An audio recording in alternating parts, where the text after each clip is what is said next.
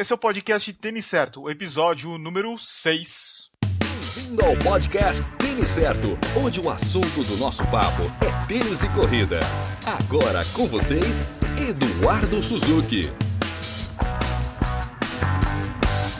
E aí pessoal, aqui é o Eduardo Suzuki. Hoje eu tenho o prazer de conversar com o Sérgio Rocha do Corrida no Ar. Se você já buscou um vídeo no YouTube sobre corrida, provavelmente você já assistiu um vídeo do Sérgio. Para vocês terem uma ideia, o Corrida no Ar tem mais inscritos do que os, canais das grandes marcas como ASICS e Nike Corre. Já são quase 22 mil inscritos e mais de 2 milhões de visualizações. Não é brincadeira, meus amigos. Então hoje eu converso com o Sérgio Rocha. E aí, Sérgio, tudo bem? Oh, tudo bem, Eduardo. Pô, um prazer estar aqui. Valeu por ter me chamado. Sérgio, conta um pouquinho pra gente quanto tempo você já trabalha com corrida. Cara, com corrida mesmo eu trabalho desde 2006, quando eu entrei na, na Contrarrelógio, né? Fui, entrei na Contrarrelógio para ser diretor de arte da revista, dei uma remodelada lá, mas sempre fui um cara muito curioso, muito chato, muito pentelho, acabei me enfiando muito assim no universo da corrida e puta, não saí mais, cara. E o Corrida no Ar foi seu primeiro trabalho no YouTube? No YouTube sim, não, um trabalho específico para YouTube sim, né? Porque na verdade eu tinha feito um podcast, né, com o André Savazone, né, que era o Contrarrelógio no Ar. A gente criou isso em 2009, 2010, por aí. E a gente criou o primeiro podcast sobre corridas do Brasil, né? E era muito legal, era muito divertido, a gente fazia muitas coisas legais, a gente entrevistou muita gente legal, era um criou muito público novo para Contrarrelógio, né? Era uma revista, é a revista mais antiga que tem no Brasil. A gente trouxe muita gente nova tal, mas aí, depois de um tempo, o editor, o Tomás Lourenço, que é meu amigo até hoje, pediu pra gente parar de fazer o podcast, porque achava que estava atrapalhando a revista, ou tirando o público da revista. Na verdade, não era isso, né? Ele trazia gente nova tal. Mas, na verdade, pô, o podcast era muito divertido, cara. E o Tomás leva a corrida muito a sério, né? E quando a gente parou o podcast, muita gente pediu para a gente continuar fazendo de alguma forma. E minha ideia inicial foi fazer alguma coisa no YouTube. Um dos problemas que a gente tinha com o podcast era monetização, né? Grana, né? como conseguir dinheiro para o podcast, né? E a gente não conseguia, conseguiu poucas coisas. Eu falei, bom, se der certo no, no YouTube, até rola, um, rola alguma grana, quem sabe, né?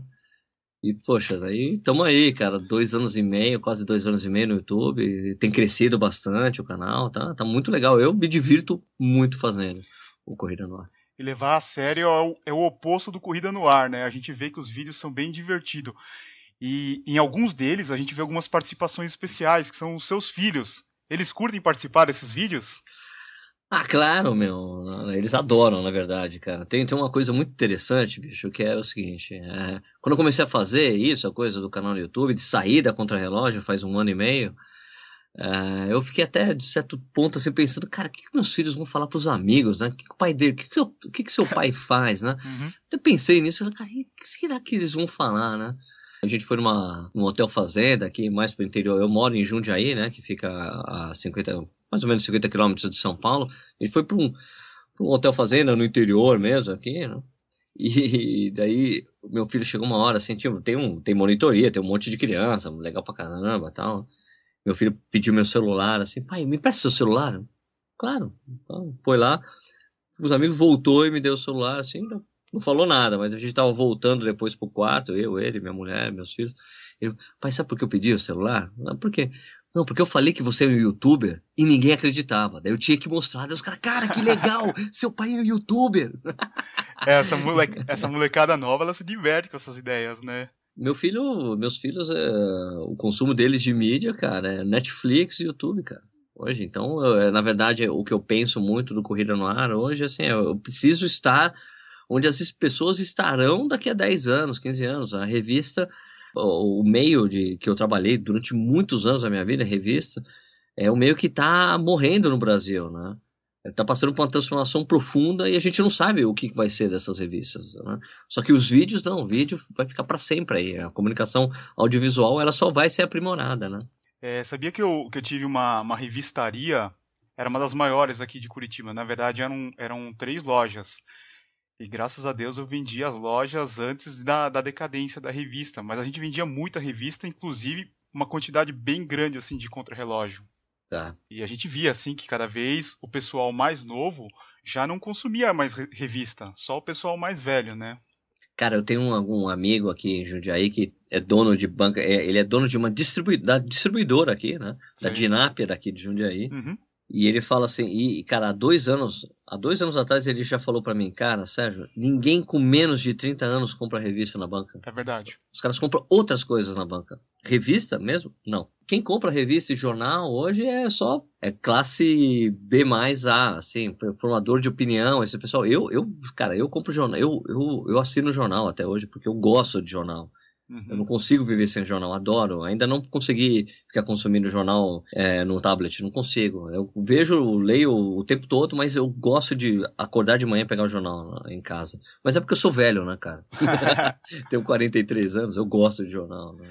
Você tem uma ideia, assim, se a maioria dos corredores que chegam até o, o Corrida no Ar, eles chegam primeiro Através do site ou através dos vídeos do YouTube? É, não tenho dúvida que é pelos vídeos, cara. E inclusive eu achava que a princípio que eu só ia atingir corredores intermediários, assim, porque uma coisa que você sabe no, é que tem de informação para corredor iniciante na internet é impressionante, tem muita tem muito material, né? Então, a princípio, quando eu pensava no corredor na área, eu pensava assim, cara, eu quero fazer uma coisa para o corredor intermediário e avançado, porque esses caras precisam de mais conteúdo do que o corredor iniciante, que tem muita coisa. E daí eu fui vendo que não, cara. Os caras que estão começando a correr me mandam mensagem direta. Ô, oh, seja, comecei a correr e comecei a achar seus vídeos muito legal, tal. Cara, é muito interessante, cara. Como eu atingo tudo, tudo quanto é tipo de corredor. Cara que está começando até os mais avançados, sabe? Por isso que você tem uns vídeos que são diferentes, né? Você vê no, no Corrida no Ar ao vivo, que daqui a pouco a gente fala mais sobre ele. É. É, o assunto é para um corredor mais avançado, né? Edu, você, você, corre, você corre há quanto tempo? Ah, já com uns oito anos. Então, você, eu, vou, eu vou te dar um exemplo do que, que eu pensei para Corrida no Ar ao vivo, que é isso que você falou, que é o programa ao vivo que a gente faz todas as quartas-feiras às oito e meia da noite. O, a coisa que eu tinha né, em mente para Corrida no Ar ao vivo era esse papo que a gente bate de corredor para corredor quem já corre há um tempo, você sabe, pô, você vai para uma festa. Imagina, eu sempre dou esse exemplo. Você vai numa. Você vai numa festa que você não conhece ninguém. Alguém te chamou para essa festa. Vai, como sua namorada, sua esposa. Ah, a gente aqui numa festa, num lugar. Puta, você fala, pô, não conheço ninguém. Daí você vai lá, senta na mesa, daí tal, daí aquela coisa, conversa com um, conversa com outro. Daí o cara que tá de frente pra mesa pra você, você começa a conversar com o cara, o cara é corredor. Cara, acabou. Você vai ficar a noite inteira falando com esse cara falando sobre as corridas, as provas, sobre treinamento e tudo mais, né? Esse bate, esse bate-papo de corredor que a gente queria trazer para Corrida no Ar ao vivo, que era uma coisa que tinha no, no Contra-Relógio no Ar. Né? Era isso, era esse papo de corredor para corredor, de bate-papo, que coisa que é difícil a gente de, de, de, de trocar ideia, de, de coisas de treinamento, e de lesões, e de técnica de corrida né, uma coisa que a gente conseguisse explorar de uma forma maior, cara, que é pouco abordado, né, nas outras mídias, cara. É porque se o cara também não for corredor, ele não aguenta a gente, né? Pois é, não aguenta, gente, não aguenta. Mas mesmo assim, tem gente no Corredor ao Vivo que já, já comentaram, cara, eu não tô entendendo nada que vocês estão falando, mas eu tô adorando. Sérgio, eu tô começando agora com esse negócio de podcast, canal no YouTube. Eu tô vendo que dá trabalho fazer esses vídeos, né? Opa, lógico que dá. Quantos vídeos você faz por semana? Cara, minha média por semana são três vídeos semanais, cara, fora o Corrida na Hora ao Vivo. Eu já, já cheguei a fazer mais, já cheguei a fazer menos, mas eu acho que essa dose de três vídeos por semana é o ideal. Se você quer um conselho, eu te digo assim, o conselho do YouTube mesmo, que eu já eu quando passei de, de, de, um número, um certo número de assinantes, eu passei a ter uma consultoria do pessoal do YouTube. E eles falam assim, olha, no mínimo, eh, ligaram assim para mim, não, Sérgio, a gente precisa dar uns toques para você e tal, mas eu tava olhando seu canal aqui, eu tava eu falar para você que no mínimo um vídeo por semana é ideal, mas eu vejo que você coloca três por semana tal. então é assim, é mínimo, no mínimo, para você que o pro canal conseguir relevância e conseguir assinantes, você tem que ter pelo menos um vídeo por semana, cara. Esse é o mínimo. E o Corrida na Hora isso é hoje. São três vídeos por semana, mais o Corrida na Hora ao vivo, que antes era feito no YouTube, só que a gente mudou de plataforma recentemente. Outro dia eu tava ouvindo você falar sobre o tempo do vídeo, né? Você acho que chegou na, na Adidas e, e apresentou o teu canal, e eles falaram que o vídeo era muito longo, né? Eles queriam um vídeo mais curto. Mas eu tava lendo recentemente uns artigos sobre os vídeos. As pessoas, elas preferem ver os vídeos mais longos. É, e até a relevância na hora da indexação desses vídeos, o YouTube ele coloca o vídeo que tem acima de 5 minutos lá para cima. Pois é, o consumo de mídia mudou, Edu. Já faz de dois anos para cá, acabou a barreira dos 5 dos minutos. É. Né? Por quê? Porque tem o Netflix. As pessoas começaram a se acostumar com consumo de vídeo, de usar essas mídias para assistir coisas interessantes mesmo, né? É, então, essa barreira acabou. Então, quem acha que vídeo de 5 minutos é muita coisa, tá enganado mesmo, cara. Tá enganado. É. Eu, eu, quando eu tive essa conversa que eu tive com a Adidas, o cara tava falando do Corrida no Ar ao vivo, entendeu? Ah, Ele assim, entendi. assim, poxa, mas você tem uns vídeos grandes, uma hora e meia, não dá pra assistir. Eu falei, é, cara, porque na verdade esse uma hora e meia ao vivo passa muito rápido, mas para você assistir depois, você tem que coloca no podcast, vai escutar correndo o papo. Foi logo depois desse papo que eu tive com os caras da Adidas que eu comecei a fazer os, os outros conteúdos eu comecei a produzir, porque eu tinha essa coisa do Corrida ao Vivo e eu falei, cara, eu posso tentar diversificar os vídeos que eu faço, porque a princípio eu só pensava no Corrida ao Vivo. É, eu acho que isso daí eu vi faz uns dois anos. Isso daí mostra como já mudou esse pensamento, né? Pois é, mudou bastante. Daí eu comecei a fazer esses vídeos, esses outros vídeos. Alguns dos vídeos que eu tenho mais views hoje é, pô, é o vídeo lá que fala de kinesiotape, né? Que não serve para nada. que na verdade não é que não serve para nada, não existe evidência científica que que, que, que mostra que a kinesiotape funcione. É isso, basicamente. É pro, pro, pro que os donos da kinesiotape falam para que ela serve, não, não tem essa função. Os uhum. fisioterapeutas que usam, usam até de outro jeito do que está sendo do que é recomendado, entendeu? Então, esse vídeo é um dos mais assistidos da gente. Esse é um vídeo de uma entrevista de 15 minutos com, com, com um, um, um, cientista, digamos assim, um, cara que publicou um estudo, não um estudo, mas uma revisão sistemática, isso é uma coisa complicada para explicar para vocês, mas na verdade, revisão sistemática é você juntar uma série de estudos que foram feitos sobre um, sobre um assunto e você revisa um por um para ver quais que são bons, que tem boa metodologia e só fica os melhores estudos. É isso que se faz, uma revisão sistemática assim. E já foram publicadas mais de quatro revisões sistemáticas sobre kinesiotempo e nenhuma mostrou que a kinesiotempo é, seria benéfica, por exemplo. Então, ah. então, esse vídeo era mais ou menos sobre, sobre uma revisão sistemática publicada por um grupo de estudos de, de brasileiros, mais uma falando que não funciona. Então, esse vídeo tem meu, muitos views e tem um monte de comentário de fisioterapeutas fulos da vida com vídeo, achando absurdo que a, que a clínica é mais importante que a ciência, esse tipo de coisa. É. E Sérgio, tem mais alguém que trabalha com você? Cara, o Corrida no Ar, meu, é tipo, que o, que o Balu costuma falar, assim, Corrida no Ar é 95% Sérgio, cara. Porque, é assim, eu, eu, eu faço tudo sozinho. Eu capto o vídeo, edito o vídeo, faço toda a promoção, de publicar no YouTube, colocar, promover no Facebook, Twitter, Instagram. Eu faço tudo sozinho. A participação do pessoal que trabalha comigo, que faz a coisa comigo no Corrida na Hora ao Vivo, são os meus amigos, que é a turma do Fundão, cara. A gente tem uma, uma, um chatbox que a gente fala no Facebook, esse é um grupo que eu tenho com essas pessoas, a gente sempre está conversando, porque não dá para ficar muito, não dá para ficar totalmente isolado trabalhando, né, cara? Então eu sempre troco bastante ideia com eles, são meus conselheiros de, de, de, fazer coisas, e tem agora, né, o programa de patronos que eu fiz lá do Corrida no Ar, que tem ido bem são pessoas que, é, que gostam bastante do Corrida no Ar e decidiram ajudar também, é, com uma grana, assim, tipo 10 reais por mês, 25 reais por mês. E esse pessoal também é muito importante para mim, eu sempre estou conversando com eles, né? A gente tem um grupo secreto, né? Secreto entre aspas, assim, lá no Facebook para conversar. Eles são muito legais, são pessoas que eu dou um tremendo valor, entendeu? Porque eu não, eu não queria ficar só dependendo de, de publicidade das marcas, né? Ou da grana do YouTube, que ainda não é um, um não faço bastante, não fa faço pouco, pouco dinheiro ainda no Facebook em relação ao que é o potencial de YouTube e o que as, os grandes canais têm, entendeu? Sérgio, como é que você organiza a produção, desde o brainstorm, da execução e da publicação do, do material? Quanto tempo leva todo esse processo? Olha, Edu, eu não, sou, eu não sou um cara muito sistemático, não, cara. Eu tenho mais ou menos uma programação dos vídeos que eu, dos vídeos que eu preciso colocar, das coisas que eu, que eu, que eu gravo que não, que não tem o Sérgio, né? Que nem é, ah, esses vídeos de lançamento das marcas, sabe? Tipo, lançamentos da Mizuno, segundo semestre, essas coisas que eu faço que eu não tenho outra. são coisas que tem uma certa programação da própria marca. Eu vou lá e gravo os vídeos e deixo eles assim, meio que esperando aqui, coloca uma agenda disso. Mas é, hoje, hoje, eu te digo, do que eu tenho, eu tenho um problema sério, que eu tenho mais material pronto do que para fazer, entendeu?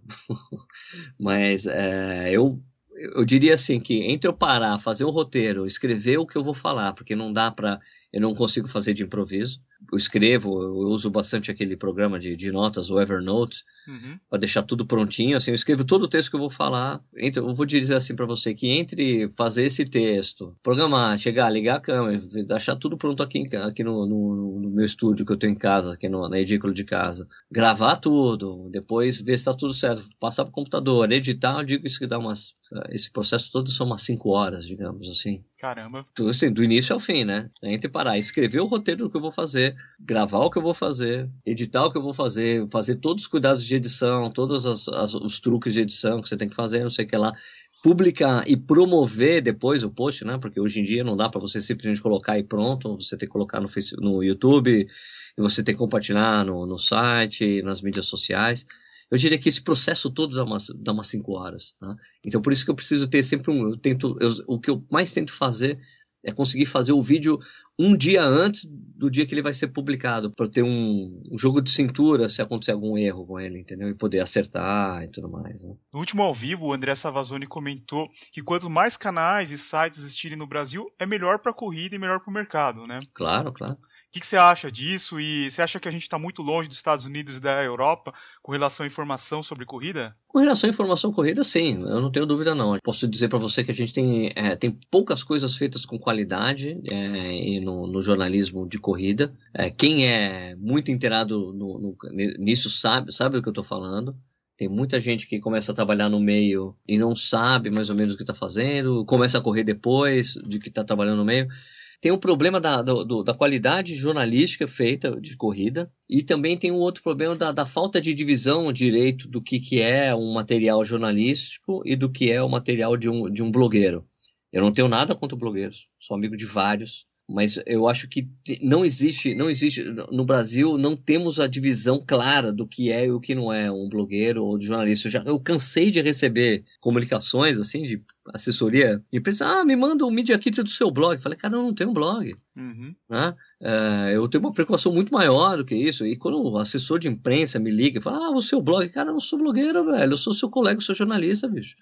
Então, tem até essa coisa, do, até a assessoria de, de, de, imprensa não consegue identificar isso. Então, a gente tem esse problema muito grande. Também acho que quanto mais informação, melhor. Mas o problema é que é do, do jeito que a, a gente tem pouca informação de qualidade. Eu acho que, eu não tenho dúvida ainda hoje que a melhor revista que a gente tem no Brasil é a Contra-Relógio, que tem mais seriedade em relação à corrida, a questionamentos do que é certo e do que é errado. A gente vê pouca gente vendo as coisas por fora da caixa, né? Tipo, a coisa do tênis de corrida, a importância do tênis de corrida, sabe? É tão importante, tão importante que as pessoas esquecem que o mais importante é a técnica de corrida. Ou falar que, poxa, sei lá, o, o manguito é muito importante aqui no Brasil. Pô, não tem função o manguito no Brasil. Nem calça legging, cara. Calça legging, porra, só Porto Alegre e Curitiba em alguns Curitiba dias tem. do ano. Em alguns dias do ano, né? Não é possível. Poucos, é. É, eu acho, cara, eu, pô, corri em Nova York com menos 5 graus, cara. Eu falar que eu preciso usar uma calça leg com 5 graus, eu falo, não, não precisa. Mas assim, a gente precisa, a gente gosta de usar o que a gente compra, né? Eu corri a, a maratona de Estocolmo esse ano. Tava 4 graus com uma chuva, assim, absurda. É regata e shorts. E a maioria do, dos suecos estavam correndo assim. Ninguém corre de calça lá também. Pois é, tem que estar tá muito frio pra você usar calça, cara. Tem que estar tá muito frio. Ou, ou até a roupa de cima, né? Até, até camisa de manga comprida, né? É. Pô, depois, depois que eu passei por esse apuro correndo em Nova York, cara, eu falei, cara, eu tava com, com a impressão totalmente errada do que, que é frio realmente. Então, cara, mas é isso. Tem. No YouTube, por exemplo, cara. YouTube tem pouquíssima gente fazendo coisa legal. Entendeu? Pouca gente, pouca gente. Tá lá, você vê assim, de quem, quem, de quem produz conteúdo de verdade pro YouTube, tem eu e o Gustavo Maia, que tem o, o Fôlego, né? Ele começou. É. Começou seis meses antes do que eu, ele tem quase 8 mil assinantes, né? Pô, eu tô lá, eu, eu me sinto assim, cara, eu, eu me sinto meio isolado, sabe? Então, assim, tô lá, pô, legal pra caramba, tô com um canal com 22 mil assinantes, quase 2 milhões e 300 mil visualizações desde que começou legal pra caramba, mas tem um potencial enorme. E se eu ficar sozinho esse tempo todo, fica ruim para mim, né? Então acho que quanto mais gente estiver produzindo coisas boas pro YouTube, melhor. Então, sempre que aparece um canal novo de alguém fazendo coisa de corrida, porra, eu sou o primeiro a falar alguma coisa. Escuta, é, tenta fazer tal coisa, tenta melhorar isso aqui. Eu vou lá e meto o bedelho e falo, cara, olha, eu, eu incentivo pra caramba. É legal. Né? Tem um canal do cara do Rio de Janeiro, que é pequeno ainda, né? Do, do, do Fly, né? O vídeo de corredor Eu, pô, entrei em contato, tenta melhorar isso, tenta melhorar aquilo, cara, mas o canal do cara não cresce. É difícil crescer no YouTube, cara. Não é tão simples. Eu, eu diria para você, do que eu só eu só tô persistindo nisso aqui porque o canal tem um crescimento sustentável, sacou? Uhum. Né? Porque, assim, o, no YouTube demora para as coisas acontecer mesmo. Né? Algum tem, lógico que tem alguns casos que os canais crescem assim de uma hora para outra tal. Mas se eu tivesse dois anos e meio, como eu tô quase três anos, vai, isso, dois anos e meio no YouTube, e eu não tivesse crescido, eu teria desistido, cara. E é lógico que o fato de eu, de eu, de eu ter trabalhado com corrida antes e conhecer bastante gente do meio, isso ajudou bastante a que o canal crescesse, entendeu? Ah, talvez o jeito, a abordagem, a coisa da brincadeira, né? Da sacanagem que eu faço, as brincadeiras, o, o jeito mais solto de falar sobre corrida. Talvez isso ajude bastante as pessoas, né? Que estão muito, pessoal muito acostumado a ver Olha, Edu, a última coisa que você vai ver no meu canal é você falando assim: olha, estou aqui com o doutor Zan para falar sobre ah, é, lesões da corrida, porque assim, essa, esse tipo de formalidade é uma coisa que eu não gosto, né? É. Tanto esse último vídeo que eu coloquei no ar aí do, sobre biomecânica de corrida, né? Sobre exercícios educativos com a Raquel Cassanharo. Que é Ficou muito legal isso aí. Então, que é super parceira minha, cara. Porra, meu. É, você vê, o vídeo é sério, tô, a gente tá falando uma coisa séria, mas ela tá falando sério, ficou o, o, o Edivaldo lá, o Acerola, a gente chama ele de Acerola aqui em Jundiaí, uhum. passando correndo atrás, sacaneando, dando estrela. tem que ter uma brincadeira, tem que ter, cara, no final das contas, acho assim, que tem, tem que ter uma brasilianidade, assim, na coisa, né, meu? O brasileiro, porque brasileiro não se leva tanto a sério, né, meu? É. Só nas mídias sociais as pessoas se levam a sério demais e rola essas brigas, sei lá. Falando nisso, o Corrida no Ar tem muito hater? Cara, não. Não, né? Não, não mesmo, meu. Apareceu pouco isso aí, Edu. Pouquíssimo. Eu, eu, na verdade, eu achei que ia acabar acontecendo e tal, mas não tem não, cara. Não me lembro de quando tem hater, não é hater do canal, é do assunto abordado e do que está se falando, como eu te falei, da, da, da kinesiotape. É um pessoal puto com o cara da entrevista, que, do estudo que o cara fez, querendo denegrir o cara, mas nunca é em relação ao canal. então tem pouco, assim, se você vê a quantidade de pessoas que dão é, joinha para baixo, né? é muito pouco no canal, assim. A proporção é muito, muito interessante, cara, da quantidade de likes e de no likes sabe? Eu acho que é por causa do assunto também, né? Se você pegar esse pessoal do, de Twitter que tem bastante hater, é que o cara vai querer ficar fazendo polêmica o tempo todo, né? Ah, é polêmica é uma coisa que eu não crio. Ó, cara, eu vou te dizer assim, ó aqui, Edu, muito rapidamente, ó, dos vídeos dos últimos 28 dias. Os últimos 28 dias, o canal teve 4.808 likes, né, nos vídeos, assim, né, de pessoa de gostar do vídeo. 4.808 likes nos vídeos. E 72, não, 72 pessoas colocaram não gostam. É bem pouca proporção, né? É a proporção muito baixa, muito baixa. Então, eu acho legal por causa disso. E, e eu não crio polêmica, não. Não gosto de criar polêmica. Já criei polêmica, vai, para falar do, de algumas coisas, do, de pipoca, né? Os bandidos, que a gente chama de bandido. As pessoas ficam bravas com, comigo quando eu falo que corredor que corre sem inscrição em prova é bandido. Mas eu acho bandido mesmo. Bandido que eu falo, pô. Que nem é bandit nos Estados Unidos, na Europa também é um cara que não pode estar tá correndo lá, que tira sarro de todo mundo que está pagando pelaquela prova. Então, quando eu falo sobre isso, chamo de bandido, tem polêmica, as pessoas ficam bravas. Teve um cara que escreveu na página do Facebook assim: se vocês falarem mais uma vez que corredor é bandido, eu não sigo mais a página. Cara, a gente fala que corredor que não corre sem inscrição é bandido há mais de dois anos, cara.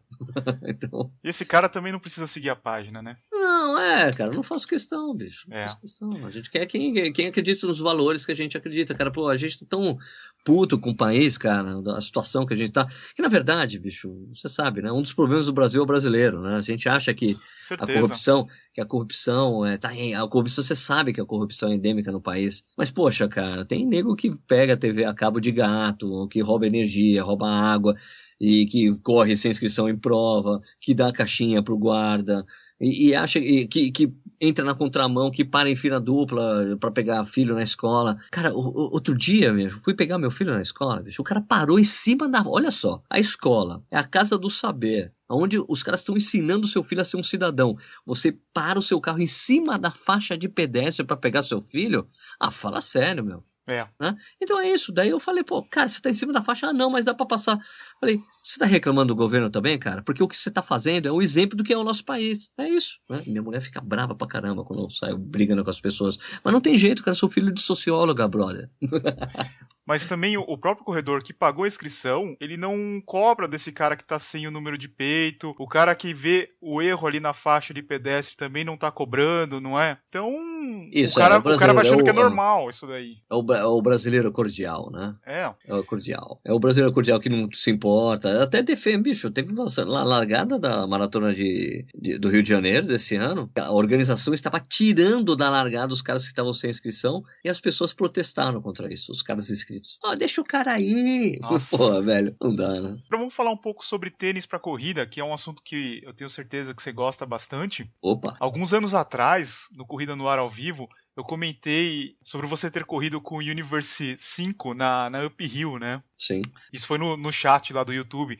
Daí você falou assim: não, mas eu corro com esse tipo de tênis tanto em prova curta quanto prova longa, né? Exatamente. Daí eu fiquei pensando: é, ele tá certo, não tem problema nenhum. Se ele acha que é confortável, manda ver. É que o estranho, assim, nas, nas fotos lá da, da prova, você via todo mundo lá de Sayonara e de, de Pro Runner, né? Que eu acho Sim. que era o, eram os tênis da prova. Sim. E daí tava você lá de Universe, né? Você acha que ainda tem muita gente assim que olha com esse mesmo preconceito que eu tive na hora que, que você tá correndo com esse tipo de tênis? Ah, sim, tem sim. Como a, o, esse lance de minimalismo tem caído por terra cada vez mais, infelizmente, é, é cada vez mais difícil encontrar tênis assim, cara. Mas ó, outro dia mesmo eu tava correndo aqui no parque da cidade, aqui de Judiaí, puta, eu falei, cara, nossa, vou correr descalço.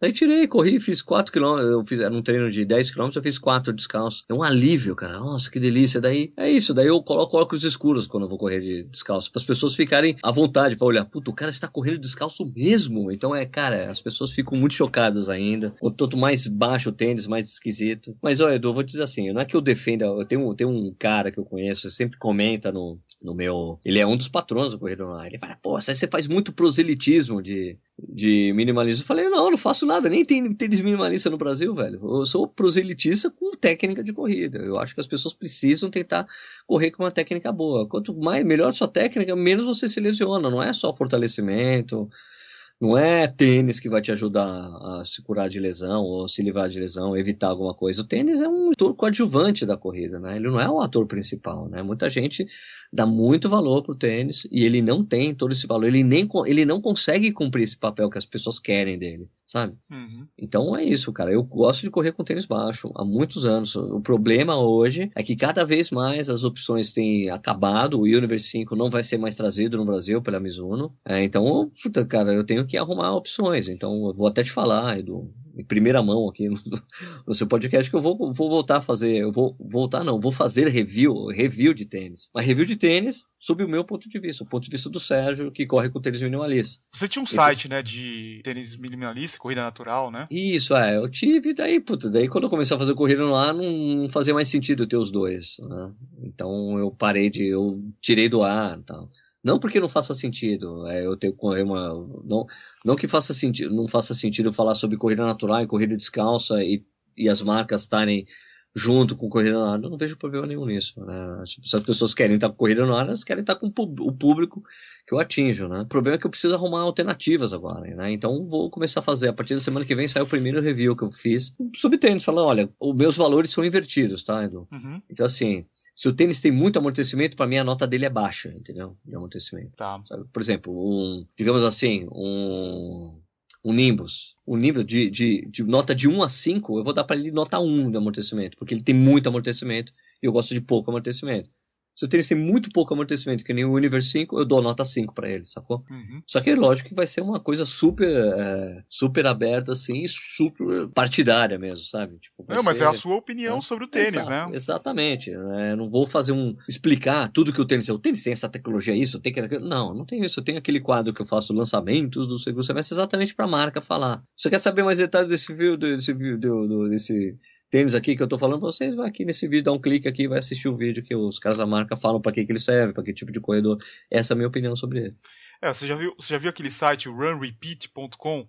Sim, que é várias pessoas, é, vários, review é, de muitas pessoas. Né? Vários, vários blogueiros, vários especialistas, eles colocam lá os reviews e você vê que tem modelo que tem 3.800 reviews, né? É sensacional. E cada um dando a sua opinião, né? Cara, é muito pessoal a coisa do tênis. Não dá pra eu falar assim. É. É, quando as pessoas falam pra mim, mandam às vezes mensagem pessoal, Sérgio, o que você acha do tênis tal? Eu falei, cara, sei lá o que eu acho desse tênis. Eu, sinceramente, eu acho ele muito alto, muito, muito estruturado tal, mas, pô, se você corre com esse tênis, aí corre, bicho. O que eu posso falar para você? Eu, eu, eu, pô, eu falei, eu tenho essa coisa que eu fiz com a Under Armour lá, uma ativação que eu fiz. Tem um monte de gente perguntando para mim o que, que eu achei do Gemini. Cara, daí eu falei, cara, eu preciso falar o que, que eu achei do Gemini. Eu achei que o Gemini ia ser um tênis horrível para mim. Corri com ele e falei, cara, não é horrível. Porque ele é um tênis é um pouco mais pesado do que eu tô com mas, pô, eu gostei que o amortecimento dele é firme, não é um tênis molinho. Por exemplo, o Go Run da Skechers. Eu acho um tesão, cara. Só é que ele bom. tem só que ele, ele, o amortecimento dele é muito macio. E isso me incomoda. Uhum. Entendeu? Então, assim, ele é, tem a forma larga, perfeito. Uhum. Cabedal maravilhoso. Nem preciso tirar a palmilha do tênis. Eu tiro palmilha de todos os tênis que eu uso. Daí você não tem a palmilha. A palmilha tá, já é, não vem, já vem sem palmilha. É a palmilha opcional. Ele é bem flexível. Né? Ele é super flexível, né? A forma larga. Então, para mim, ele tem várias características excelentes de um tênis minimalista, né? Mas ele tem um amortecimento macio e aquilo me incomoda, cara. Eu não gosto, entendeu? Eu, eu tenho que fazer força. É, eu sinto que eu tô correndo num, na areia, na grama. E isso não é bom para mim. Eu gosto de superfícies firmes, né? Por isso que eu tiro a palmilha dos tênis. Por exemplo, o Adios Boost, cara. O Adios Boost é um tênis para mim com palmilha que tirou a palmilha e vira outro tênis. É fantástico. É. Ele é legal para mim. Tem a forma estreita, eu tenho que fazer a adaptação, aquela que eu publiquei do vídeo falando de, de amarração, né? Você pular pelos lados do, do os primeiros furos, né, da amarração. Porque eu fazer, depois que eu fiz aquilo com, com o Adios Boost, falei, cara, consigo correr com esse tênis. Eu corri a meia de Buenos Aires com ele. E ele é super legal de correr, porque o amortecimento dele é firme, porque não é só boost, né? Boost é aquele EVA, né? Aquele adprene. E é legal. Eu falei, pô, beleza, com esse aqui eu consigo correr mesmo. E para mim era essencial, cara. Eu com uma parceria com a Adidas, não consegui correr com nenhum tênis dele, ia ser foda. É, Sérgio, toma aí um Ultra Boost. Fala, não consigo correr com isso, cara. Não consigo. Daí eu falei, por favor, me manda o Adios Boost, por favor. Daí mandaram o Adios Boost 2. Falei, cara, consigo correr com tênis, legal. Sérgio, o que, que você acha que aconteceu com o minimalista? A gente não escuta mais falar desse tipo de calçado. Será que os fabricantes ficaram um pouco com medo desse, do processo milionário que a Vibram sofreu? Não, não acho isso não. Não acho isso não. Acho que o, o minimalismo foi hiperestimado no, no início. Muita marca começou a investir só que viu que o público era pequeno, que as pessoas não queriam deixar de correr com tênis com amortecimento, que as pessoas gostam, né, cara? Houve a vida inteira que precisa de amortecimento, precisa de. O tênis tem que ser macio para amortecer o impacto, as pessoas. Não, isso não sai na cabeça de uma hora para outra, cara, sabe? Eu acho que essa coisa de minimalismo, ela vai acabar, ter, vai uma coisa meio que vendo em ondas, né? A única marca que não parou de fazer é a Nike, né? A Nike começou antes dessa onda, fazendo o Nike Free. Tudo bem, não era um tênis absolutamente minimalista, mas era forma larga, pensando no pé descalço. E continuou fazendo. Era assim, uma linha que eles têm e eles nunca vão parar de fazer, porque eles sempre acreditaram que tinha que ter um tênis que pensasse dessa maneira. Né? Eu sempre achei que as marcas deveriam, deveriam ter na linha isso. Eu acho que você tem que ter uma, você tem que atender todos os corredores, né? Você tem que ter o tênis mais mínimo e tem que ter o tênis máximo. Tem essa onda de minimalismo, maximalismo. Você tem que ter tudo, né? Você tem que ter o, o range todo de produtos, né? Mas eu acho assim, a, a, as marcas pararam realmente de investir porque viu que não estava dando grana e teve, não, não, acho, não acho que tem a ver com a Vibra, porque a Vibra era uma, uma, era uma opção mais radical, né? Que era quase nada, né? De amortecimento. Mas você vê os frutos do minimalismo, você vê em todos os tênis, né?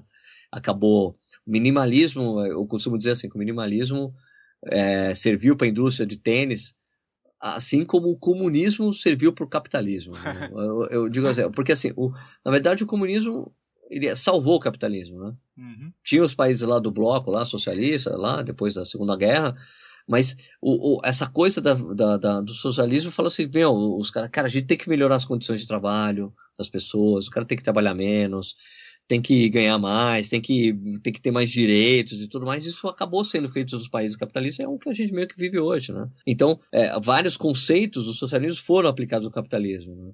Então é, é isso que eu vejo no, no, no, minimalismo, né? O minimalismo acabou influenciando muito o universo da, dos tênis comuns, né? Tanto que hoje todas as marcas sabem te falar quanto o tênis tem de drop. Isso não existia antigamente, né? Então, colocou a palavra drop no, na, na mesa, é, as marcas começaram a ficar muito preocupadas com o peso dos tênis. Você vê que hoje as marcas ficam desesperadas quando o tênis tem mais de 300 gramas, né? É. Eu me lembro quando eu estava na contrarrelógio, a gente tinha, era, era raro você ver tênis com menos de 250 gramas. Hoje é muito comum. É. Né? Para mim, um tênis tem que ter menos de 250 gramas. O ideal, menos de 200 para mim. Antigamente era assim, eu pensava, não, tem 250 gramas, tá ótimo, né? Antes era menos de 300 gramas, hoje é muito comum. As, as marcas estão preocupadas em tirar o peso do tênis, tá? porque sabe que acaba influenciando. E as pessoas que correm com tênis mais leves não conseguem voltar. Quem corria com Nimbus e pega assim um Go Run da Skechers não consegue voltar a correr com Nimbus. É. Não consegue, não consegue. Porque tem a flexibilidade do tênis. Depois o tênis é muito mais leve. Eu falei, cara, é um tijolo isso aqui. A pessoa só nota isso depois que, que passa por esse processo, né? Você falou do maximalista. Parece que essa é a nova onda. Você já experimentou um tênis maximalista? Puta, nem pretendo, cara. Nem pretendo. Não. Ele, é tudo, ele é contra tudo que eu acredito. Mas se, mas se você pegar o, o Roca One One, ó, as duas marcas, vamos dizer que é a Roca One One e a Ultra tem alguma coisa, né? A outra acabou de lançar. Eu tenho um Ultra, eu tenho um Ultra Square 2. Esse já é mais pro minimalista, né? Porque a Ultra ela tem os dois extremos, o minimalista e agora com vamos dizer, um maximalista.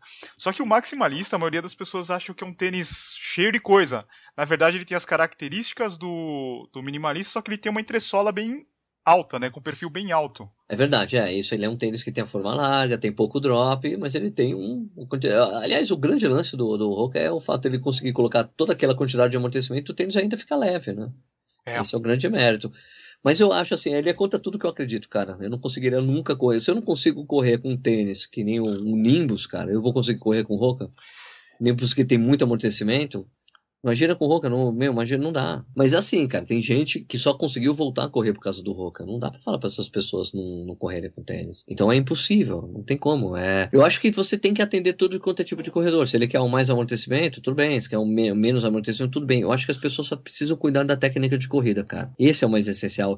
E essa é a coisa que, meu, pouquíssimos treinadores do Brasil dão, dão importância para isso. Porque também tem o problema do, das pessoas que não querem fazer exercício de técnica, não querem querem aprender, né? Aí, sabe, aí em Curitiba tinha o, tinha o Vitor, né? O Vitor que trabalhava na, trabalhava na V8, né? Uhum. O Vitor tá cuidando muito. O Vitor, tanto o Vitor. Os dois trabalham bastante com técnica de corrida hoje, né? Então, tem que trabalhar técnica, cara. Se, se você fala, se você fala com, com, com o Tadeu, né? O Tadeu Niklovitz, né? Uhum. Da, da Procorrer, ou da, da funda, da, da, não da Procorrer Loja, né? Mas da Procorrer. Associação. Da associação. Você fala, como é que eu tenho que aterrizar o pé dele. Pô, é lógico que é no meio pé. É. Porque ele é professor de atletismo, ele sabe disso. Não tem que. Se eu falar a mesma coisa aqui pro, para qualquer técnico de, de ponta, você fala como é que aterrizar? Aterriza chapando, não é para aterrizar com, aterrizar com calcanhar. Todos eles sabem isso. Então essa é a parte meio negligenciada pela maioria dos treinadores de corrida. Eu acho terrível isso, porque as pessoas se lesionam mais por causa disso do que por outra coisa, na minha opinião. Agora a gente falando de novo do Corrida no Ar, você está fazendo uma contagem semanal dos tênis, né? Como é que funciona isso daí? O pessoal, o pessoal vai colocando o modelo, a quilometragem, né? Pois é, cara, isso foi uma, uma brincadeira que eu fiz um dia lá, num domingo. Falei, porra, olha, eu corri tanto com tênis X. E você? Quanto que você correu esse final de semana? Que tênis você usou? E teve um feedback legal, cara. Daí a gente decidiu fazer todo final de semana tem o Leonardo Mesquita que, que participa do Corrida no Ar ao vivo, é um cara que manja bastante de Excel. Ele começou a compilar esses dados e daí eu, a gente faz um infográfico, né? Então o que acontece é que eu vou lá todo domingo, termino o treino ou faço mais à noite, faço um, um vídeo no, que eu coloco no Instagram e no Facebook, falando: olha, pessoal, eu, esse final de semana eu corri tantos quilômetros, usei o tênis X e o tênis Y, e você, quantos quilômetros você correu, que tênis você usou? E as pessoas vão lá, eu corri tanto com tênis tal. E é muito legal ver as pessoas falando isso. O cara, ah, eu corri a prova X, eu voltei a correr depois de um tempão correndo com tênis tal. É muito legal as pessoas falarem o que elas estão fazendo, né? Não só escrever. Então, uma vez um cara falou, pô, Sérgio, você tem que fazer um aplicativo para colher essas informações. Eu falei, não, eu quero as pessoas falando do jeito que elas falam. Porque daí você perde a interação, né? Porque as pessoas me perguntam coisas, ou seja, mais e tal coisa. Eu falo, ah, sabe, tem, tem. Agora as pessoas ficam conversando entre si também ali, não é só o falar os quilômetros. Mas de qualquer forma, o que aconteceu é que a gente acabou tendo um, um de certa forma, lógico, com, com uma limitação, né, de organização, a gente conseguiu ter um, um, um panorama do uso dos tênis no Brasil, né, cara? Porque é, aqui no, no, em São Paulo as marcas apuram esses dados, mas eles guardam para eles. Não tem nada público sendo feito no Brasil. Eu tenho, por, por, certo que, que as lojas especializadas têm um índice também, né? lógico, né? De venda, mas você não consegue ter de uma, de, de uma forma abrangente, né? Então foi muito legal poder ter um retrato semanal disso, e é muito legal ver o que está acontecendo. Você vê que a, a ASICS está em primeiro lugar, mas a Adidas em segundo lugar. Isso foi uma surpresa muito grande para mim. Né? Sempre foi a Mizuno há muitos anos, era a Mizuno líder no mercado brasileiro, e meu, a Mizuno está em terceiro colocado, terceiro colocado e ainda com a Nike, com a Nike encostada. Eu achava que a Nike era pouco usada, estava redondamente enganado. Então foi muito legal ver, tirar de lado alguns, alguns conceitos que eu tinha, do que eu achava que as pessoas usavam, do que eu via na prova, para uma amostragem que é nacional, né? Você vê pessoas do Brasil inteiro interagindo, é muito legal porque você tem esse retrato. Infelizmente o tênis é muito caro aqui no Brasil, né? Se a gente for Opa. pensar. É difícil a pessoa ficar trocando, ter uma quantidade grande de tênis. Você acha assim que o brasileiro ele acaba sendo conservador na hora de trocar a marca? O cara usa o Nimbus, por exemplo, vai usar o Nimbus 10 anos o mesmo modelo porque ela tem medo de falar assim, ah, vou experimentar um, sei lá, um Energy Boost, tá. né? Ela acaba tendo esse medo de trocar a marca, não gostei. Pô, mas eu paguei 600 reais no tênis. Ah, é complicado mesmo. Mas eu acho que assim, eu acho que agora, nessa atual fase de crise né, no, no, Brasil, eu acho que as pessoas estão começando a, a, pelo menos é o que eu penso e que já me disseram que tem acontecido esse movimento de as pessoas começaram a comprar tênis mais baratos do que os tops de linha, é. por causa do preço. Mas de qualquer forma, uma, uma, o, que a gente tem uma característica do Brasil muito grande é que você fala, porra, o Boost custa 799 reais. Só que o cara fala assim: não, ele não custa 799 reais. Ele custa 79 reais na parcela. É. 10 parcelas de 10. É. Tá? Então tem esse. Não, na minha cabeça é, pô, eu consigo pagar 70 pau por mês? Consigo, mas pelo que eu tenho visto, as pessoas têm procurado um pouco os tênis que tem um, custo menor ou usar o, o o tênis, o, o, modelo imediatamente abaixo, né? Você tem o Nimbus, mas você tem o Cúmulos. Uhum. Então o cara, pô, pera, eu vou no Cúmulos, né? Tecnicamente é um tênis tão bom quanto, né? Então o que eu tenho visto é isso. Não sei se tem acontecido isso no mercado, mas a última vez que eu conversei com o pessoal da Velocitar, eles falaram que tava meio que assim, não, as pessoas estão começando a comprar um tênis mais barato, tentando parar de comprar os top de linha porque tá, tá caro mesmo, né? E agora com, com esse aumento que a gente teve com o dólar, né? Provavelmente no, nos primeiro, no primeiro semestre do ano que vem, segundo do segundo semestre de 2016 a gente vai ver os tênis aumentando de novo, né? Porque tem aquela coisa do hedge, né? Que é uma coisa de câmbio, né? Que é a margem, a, as marcas. O hedge é aquela coisa, o cara, olha, ele tem uma, é, um, é um gap da, da, da, cotação que as marcas trabalham. Ó, o, o hedge é de entre 3 e 4 reais, né? Quando muda o preço do dólar, eles têm que ajustar o hedge, né? Então, é. daí aumenta o preço do tênis por causa disso também, né? Tem um post bem legal da Raquel Castanhar no Corrida no Ar, que o título dele é Posso alternar o uso do tênis com drops diferentes, de uns tempos pra cá a galera ficou muito encanada com essa questão de drop, né? O que, que você acha disso? Dá pra alternar dependendo do tipo de treino?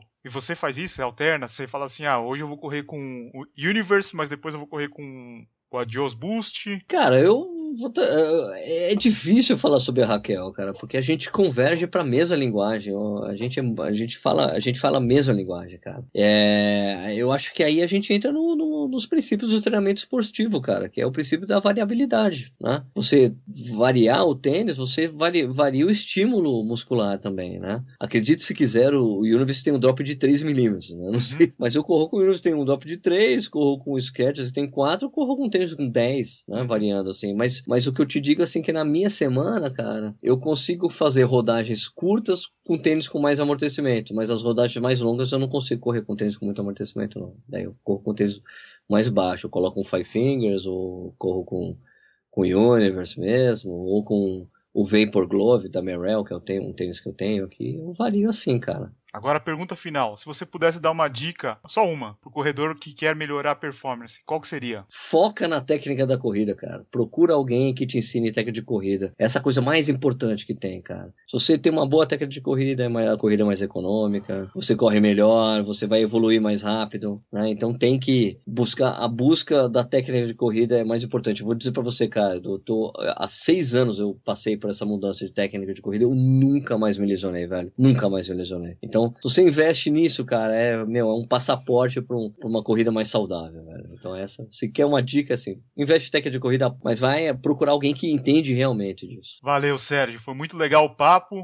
Acho que a galera vai gostar bastante. Fiquei muito feliz de você ter aceitado o convite para participar do podcast. Cara, hashtag tamo junto, mano. E quem quiser saber mais sobre Corrida no Ar, como é que faz? Tamo em tudo quanto é lugar. Tem o site, né, corridanoar.com.br, tem o canal, né, do YouTube no Corrida no Ar, que é o, que é o youtube.com.br Corrida no Ar, tá o Facebook como Corrida no Ar, Twitter, Instagram, tem o Periscope também, né, que é esse programa que faz transmissões ao vivo também, né. Eu tô em tudo, todas essas coisas aí, cara. E aí, tem o Corrida no Ar ao vivo todas, todo, todas as quartas-feiras às oito e meia da noite, né, que é um bate-papo super legal, descontraído sobre corrida. A gente usa agora o Blab, né? A gente saiu do YouTube para fazer o ao vivo, mas depois o, o vídeo vai pro YouTube, também vai pro podcast que a gente tem. Mas é uma plataforma muito mais legal que as pessoas podem entrar ao vivo, fazer perguntas pra gente junto conosco, né? Então é diferente, né? Então é legal, é no Blab, né? É blab.im barra corrida no ar onde a gente está lá. Beleza, eu vou deixar o link na, na descrição do, no site para todas essas redes sociais. Beleza, Edu. Valeu, Sérgio. Obrigadão. Abraço. Eu que agradeço a oportunidade e boa sorte aí. Vou estar torcendo por você. Cara. Valeu, obrigado. Esse foi o episódio número 6 do podcast Tênis Certo. Mais uma vez, eu gostaria de agradecer o Sérgio Rocha. Ele fazia parte do topo da minha lista das pessoas que eu gostaria de entrevistar um dia. O Sérgio foi muito bacana, ele aceitou o convite para participar do podcast logo de primeira. Eu espero que vocês tenham gostado desse nosso bate-papo. Se você gostou do podcast, eu sugiro que não perca nenhum episódio. Para isso, você só precisa assinar o Tênis Certo no iTunes. Um negócio que é muito importante se vocês puderem compartilhar com seus amigos corredores. Isso vai ajudar pra caramba. E para quem está ouvindo pelo iTunes, não deixe de conferir o site têniscerto.com. Lá eu posto vídeos de unboxing, avaliações e notícias do mercado running. Quem tiver alguma sugestão ou dúvida, pode mandar nas redes sociais do Tênis Certo.